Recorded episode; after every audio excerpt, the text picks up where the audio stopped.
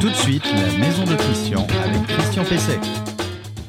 Eh bien, eh bien, bonjour pour ce nouvel épisode euh, de la maison de, Christian. Donc, je suis bien Christian Pesset. Euh, dans cet épisode donc de, la maison de, Christian, je vais encore vous parler euh, de la maison, de votre maison, celle que vous voulez toujours plus confortable, toujours plus sûre, toujours plus économique, notamment en matière de chauffage. Alors, vous pouvez retrouver euh, cette émission chaque samedi matin euh, depuis le site euh, reno-info-maison.com, euh, le site sur lequel vous pouvez poser toutes vos questions, celles que je traite ensuite donc dans l'émission elle-même. Vous pouvez aussi voir l'émission depuis notre page Facebook, depuis la, la page Facebook Renault Info Maison, sur LinkedIn, qui est un qui est un réseau social professionnel, et sur les principales plateformes de podcast.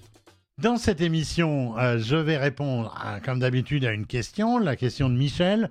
Alors Michel, euh, il regrette sérieusement euh, d'avoir nettoyé ses tuiles avec un nettoyeur euh, haute pression, et il se demande comment réparer sa bêtise, dit-il lui-même, parce qu'évidemment, maintenant, il a des fuites.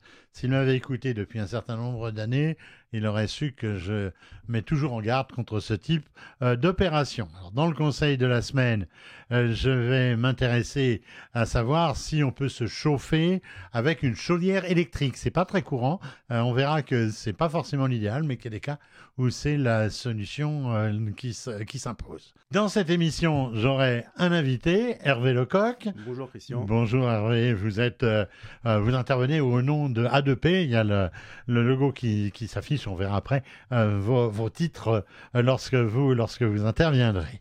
Euh, je finirai évidemment par euh, par l'info du jour. Aujourd'hui, euh, la production d'une partie de l'électricité de votre électricité par des panneaux photovoltaïques. Tenez-vous bien à poser vous-même. Le conseil de la semaine.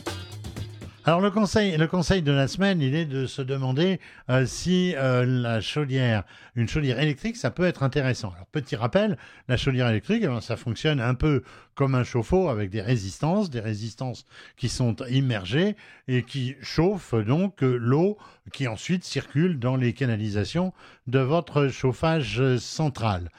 Ça ensuite, ça rejoint les radiateurs ou le ou le plancher chauffant. L'installation d'une chaudière euh, électrique, ça demande très peu de travaux. Il n'y a pratiquement pas de raccordement, notamment pas de raccordement euh, au conduit de fumée, et il n'y a pas d'autre raccordement que sur le système euh, existant, si vous avez déjà un système de chauffage, ou bien évidemment sur euh, l'installation euh, elle-même. Alors le principal avantage euh, de la chaudière euh, électrique, c'est qu'il n'y a pas évidemment besoin de stockage de combustible, pas de stockage de bois, pas de stockage de granulés, pas de stockage de, fuel, euh, pas de raccordement non plus au gaz, mais évidemment raccordement euh, au, au réseau électrique euh, habituel. Alors l'avantage, c'est que ça permet d'alimenter un chauffage dans les installations qui ne sont pas desservies par un réseau de gaz naturel. Euh, dans les logements où il n'est pas possible d'installer une cuve de fuel ou une citerne, par exemple, de gaz propane. Euh, dans les logements où on ne peut pas stocker du bois, du granulé, j'en parlais à l'instant. En notant en plus que le rendement de la chaudière électrique est excellent, puisqu'il est de l'ordre de 95%, euh, ce qui est le meilleur des rendements euh, qu'on puisse euh, trouver. Alors, il est compatible, elle est compatible plutôt avec tous les systèmes de chauffage central, ce qu'on appelle la boucle d'eau, euh, c'est-à-dire la circulation donc d'eau chaude. Alors, autre avantage, la chaudière électrique, évidemment, elle chauffe rapidement, immédiatement, elle est silencieuse et elle occupe peu de place dans, dans la maison. Cerise sur le gâteau, eh bien, au-delà du débat sur l'origine de l'électricité, avec le débat notamment évidemment sur le nucléaire, mais on peut considérer que la chaudière électrique est bas carbone, euh, bas carbone puisqu'évidemment elle n'émet aucun, euh, gaz à effet de serre notamment. Elle est sans odeur.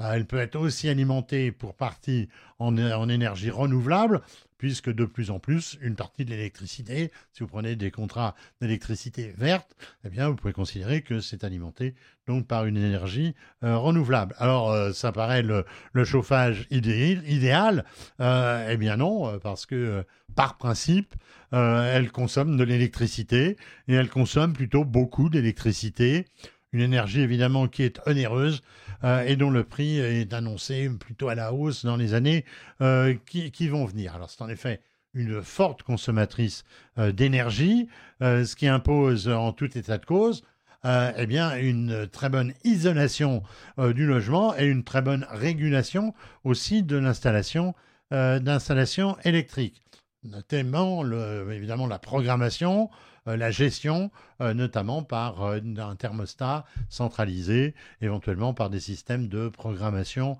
aujourd'hui connectés. Pour toutes les raisons que je viens d'évoquer, elle n'est pas éligible à ma prime rénov et aux différentes aides qui peuvent exister pour les systèmes de chauffage.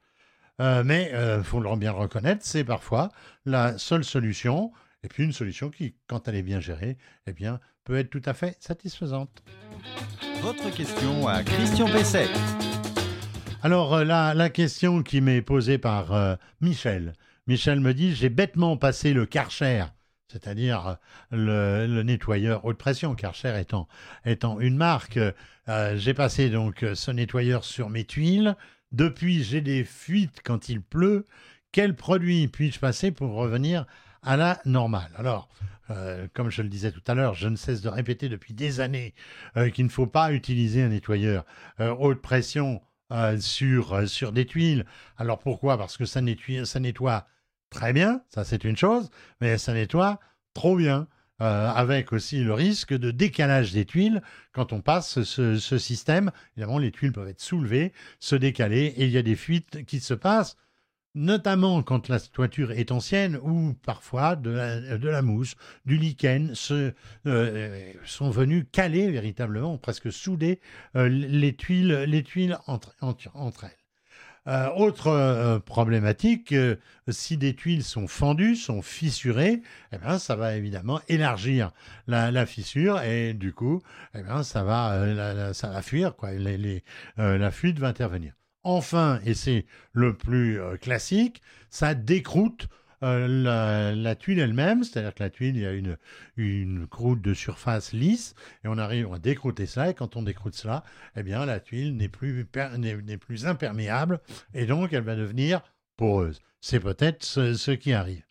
Alors, quelle, solution? Bah, La première solution, c'est de voir s'il n'y a pas des tuiles qui, sont, euh, ont été décalées et éventuellement les recaler. Euh, c'est repérer les tuiles éventuellement fendues ou cassées et, les remplacer. Et enfin, c'est appliquer un produit dit hydrofuge euh, sur les tuiles qui sont devenues poreuses. Vous en trouverez euh, chez de grandes marques, Sika, Saint-Hilor, Parex Lanco, euh, Rupson, Ripollin, Imperguard, enfin il y a des quantités de produits. Certains de ces produits euh, sont opacifiants, c'est-à-dire que ce sont véritablement des peintures qui vont redonner une belle couleur à, la, à la tuile. Alors dans tous les cas, je dirais que il faut faire attention aux prétendus spécialistes qui passent euh, dans, les résidences avec des camionnettes blanches pour vous proposer un nettoyage qui est généralement destructeur. Alors, soit ils mettent de l'eau de javel qui détruit toutes vos plantes, euh, soit ils passent euh, ce fameux nettoyeur thermique et ils décroutent les, les tuiles. Et puis après, comme c'est devenu pour eux, bah, ils vous proposent de passer le fameux produit. Alors, vous êtes deux fois le pigeon, puisque évidemment, vous payez deux fois pour ce qui a été détruit et pour ce qu'il faut réparer ensuite. Euh, je vous conseille de consulter toujours un couvreur professionnel et de ne pas monter vous-même sur la toiture. Il y a des produits de traitement qui peuvent se faire depuis le sol, la toiture évidemment n'est pas à deux étages au-dessus, depuis le sol avec des lances euh, de pulvérisation puisque ces produits se pulvérisent. Attention, euh, il est évidemment très dangereux de monter sur une toiture quand d'abord on n'a pas l'habitude et puis en plus quand on n'a pas les équipements de sécurité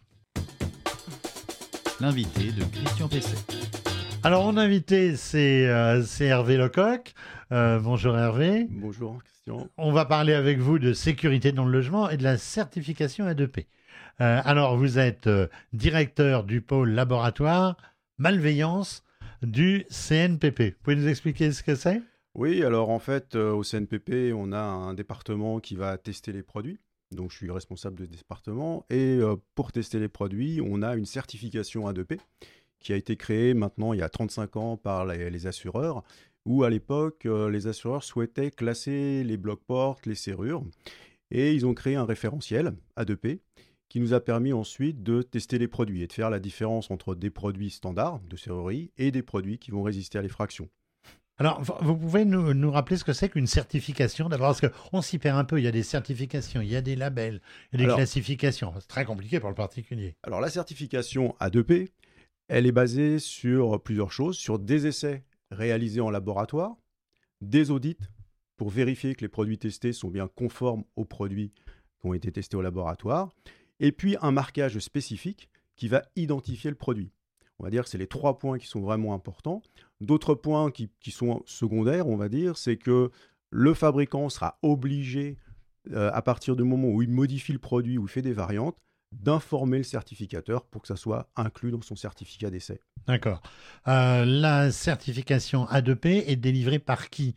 Alors aujourd'hui, la certification A2P est, li- est délivrée par le CNPP. À la base, elle était délivrée. Et le CNPP, c'est quoi? Je Alors, tout de suite. le quoi C- CNPP Alors le CNPP, c'est un centre de, de tests, de formation, de... c'est un, un centre important puisque c'est 240 hectares placés à Vernon et 350 personnes dans différents la- laboratoires. Euh, pas mal de formations, des éditions et ce genre de choses. C'est quelque chose d'assez important. Le CNPP existe depuis plus de 60 ans. D'accord Et puis à la base, c'était une euh, émanation des assurances. Les assurances. les assurances avaient besoin de laboratoires pour faire des essais, aussi bien au niveau du feu que de la malveillance et de la formation également. Alors, euh, les, euh, ce- ce- cette certification, j'allais dire ce label, hein, vous alliez me gronder. Euh, donc, cette certification, euh, elle, est, elle est délivrée, mais elle est délivrée à la demande de qui? Ce sont les fabricants qui vous demandent Ou ce sont les, puisque vous parliez des assureurs, ou les assureurs qui exigent Non, ce sont les Alors, fabricants? Oui, c'est les fabricants qui vont demander la certification sur les produits.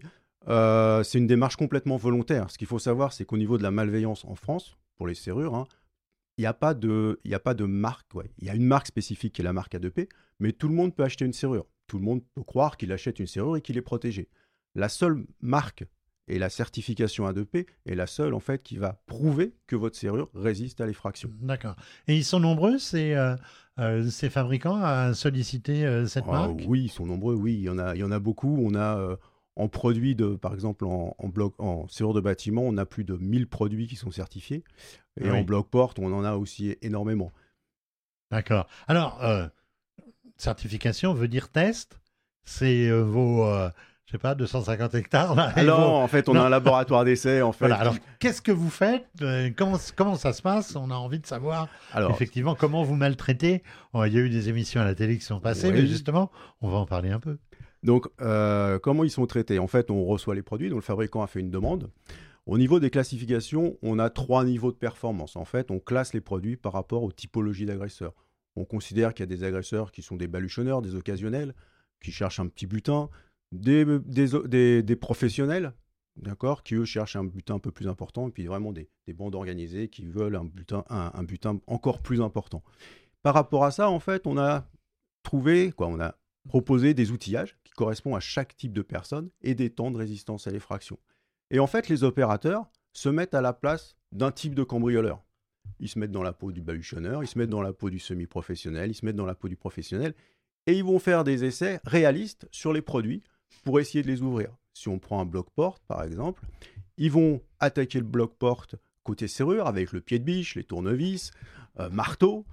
Si ça résiste pendant euh, pendant le temps défini, qui est souvent 5 minutes pour le premier niveau, BP1 pour les baluchonneurs, on va passer côté gond, on va repartir pour 5 minutes, ils vont essayer d'ouvrir pendant 5 minutes, ensuite ils vont essayer de faire un passage à travers le ventail, vraiment pour essayer Avec une de... scie, par exemple. Avec, une scie, avec, euh, voilà, avec des outils qui permettent en fait de faire ces essais pour retrouver un petit peu ce qu'on a sur le terrain.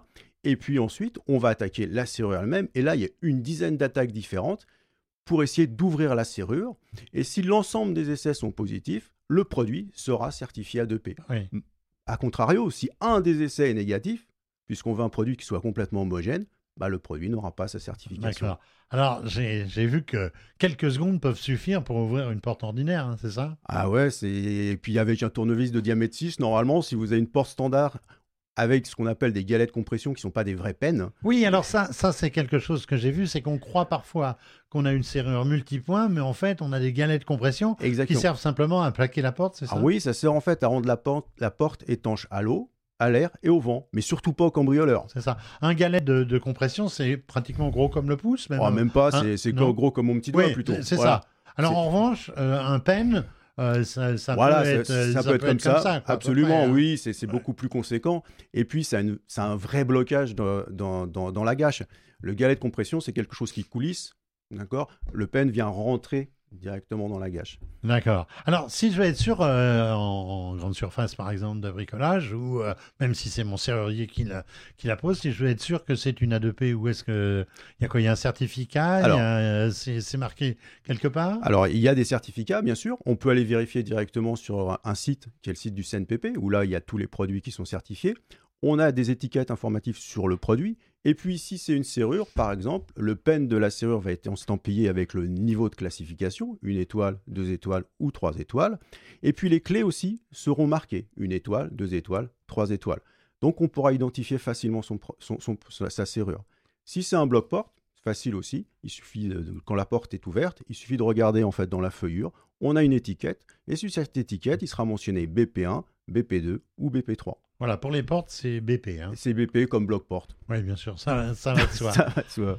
Alors, question, vous m'avez parlé tout à l'heure des assurances. Euh, Est-ce que des assurances, euh, du coup, euh, euh, font des ristournes si on est avec des serrures A2P Vous allez me dire non, malheureusement. Voilà, vous avez la réponse, Christian. Ouais. Mais peut-être que. Alors par contre, ce qui se passe, c'est que dans certains cas, Ouais, dans si vous cas. avez vraiment des valeurs, l'assureur va demander à ce que le produit soit certifié A2P. D'accord. D'accord? Pour être sûr d'être bien protégé. Par contre, euh, un conseil, c'est bien de se protéger même avec un, un, un bloc porte BP1 ou une serrure une étoile. Ça vaut faut quand même le coup. La différence est importante. hein. Évidemment. Euh, alors, enfin, est-ce que euh, le fait de- que ça soit des serrures A2P, elles, elles sont plus chères quand même, non? Alors moi, je suis laboratoire d'essai. Oui, Je pas de rien. produit, j'en ne sais savez rien. mais enfin, on peut. On peut non, euh, pas fort, ça dépend, ça dépend. Il y a des produits qui sont un petit peu plus chers, je pense, mais si on compare au niveau sûreté et protection, euh, clairement, ça vaut le coup. Il faut mettre un peu. le Ouais, prix. il faut mettre un petit peu le prix. Surtout que la différence est vraiment importante, comme vous le disiez tout à l'heure. En fait, on croit être protégé et globalement, avec un tournevis de diamètre 6 et une clé à molette, on est capable d'ouvrir, Eh oui. sans être méchant, Eh oui, 80% eh des oui, portes eh en. France. Très bien, merci euh, Hervé Lecoq. Euh, Je rappelle, vous êtes directeur du pôle laboratoire malveillance du CNPP. Vous interveniez aujourd'hui au titre de la certification A2P. Merci, Christian. L'info du jour. Alors l'in- l'info du, jour, euh, euh, c'est peut-on produire euh, son électricité photovoltaïque grâce à un kit à monter soi-même?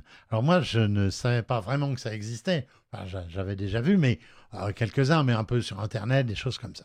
Là, c'est une grande enseigne, c'est c'est Leroy Merlin euh, qui se lance dans euh, effectivement la distribution euh, d'un kit Solar Energy. Il s'agit d'un pack complet. Ça comprend un panneau et puis on peut en ajouter d'autres. Tous les accessoires de, de liaison, de même que la visserie pour l'installation. Euh, le système, je le disais, est extensible, c'est-à-dire qu'on peut aller jusqu'à trois, trois panneaux. Alors la, la grande surface euh, assure euh, qu'il ne sera nécessaire que de faire appel à 12 vis. Hein, il paraît qu'il y a 12 vis, une prise à brancher et c'est bon.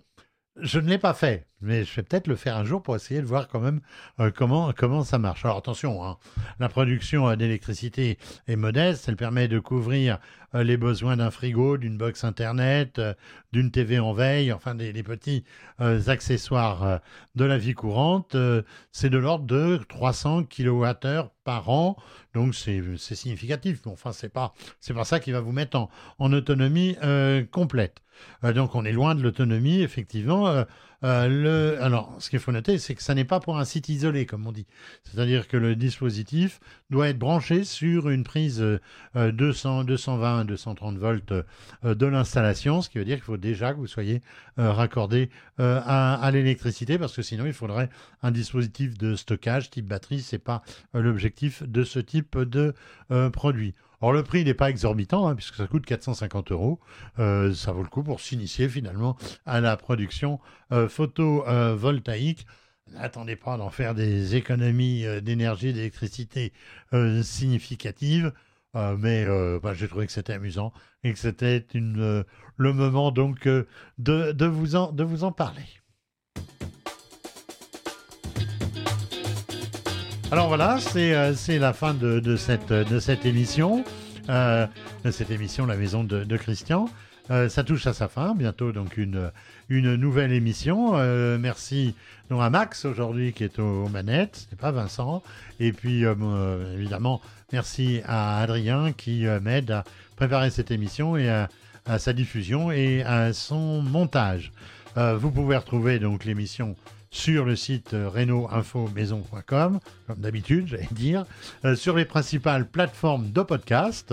On est sur toutes, euh, sur LinkedIn et puis sur notre page Facebook. Je vais vous souhaiter un bon week-end pour ceux et celles qui nous regardent dès la sortie le samedi matin à partir de, 8h sur Facebook. Et puis, je vais vous conseiller de bien vous occuper de votre maison, le faire vous-même dans un certain nombre de, cas, mais surtout faire appel euh, aux professionnels de la construction et du bâtiment. Et aujourd'hui, par rapport à notre invité principal, euh, au serrurier euh, qui pose des serrures à 2P, euh, merci pour votre attention, comme on disait autrefois, et à la semaine prochaine.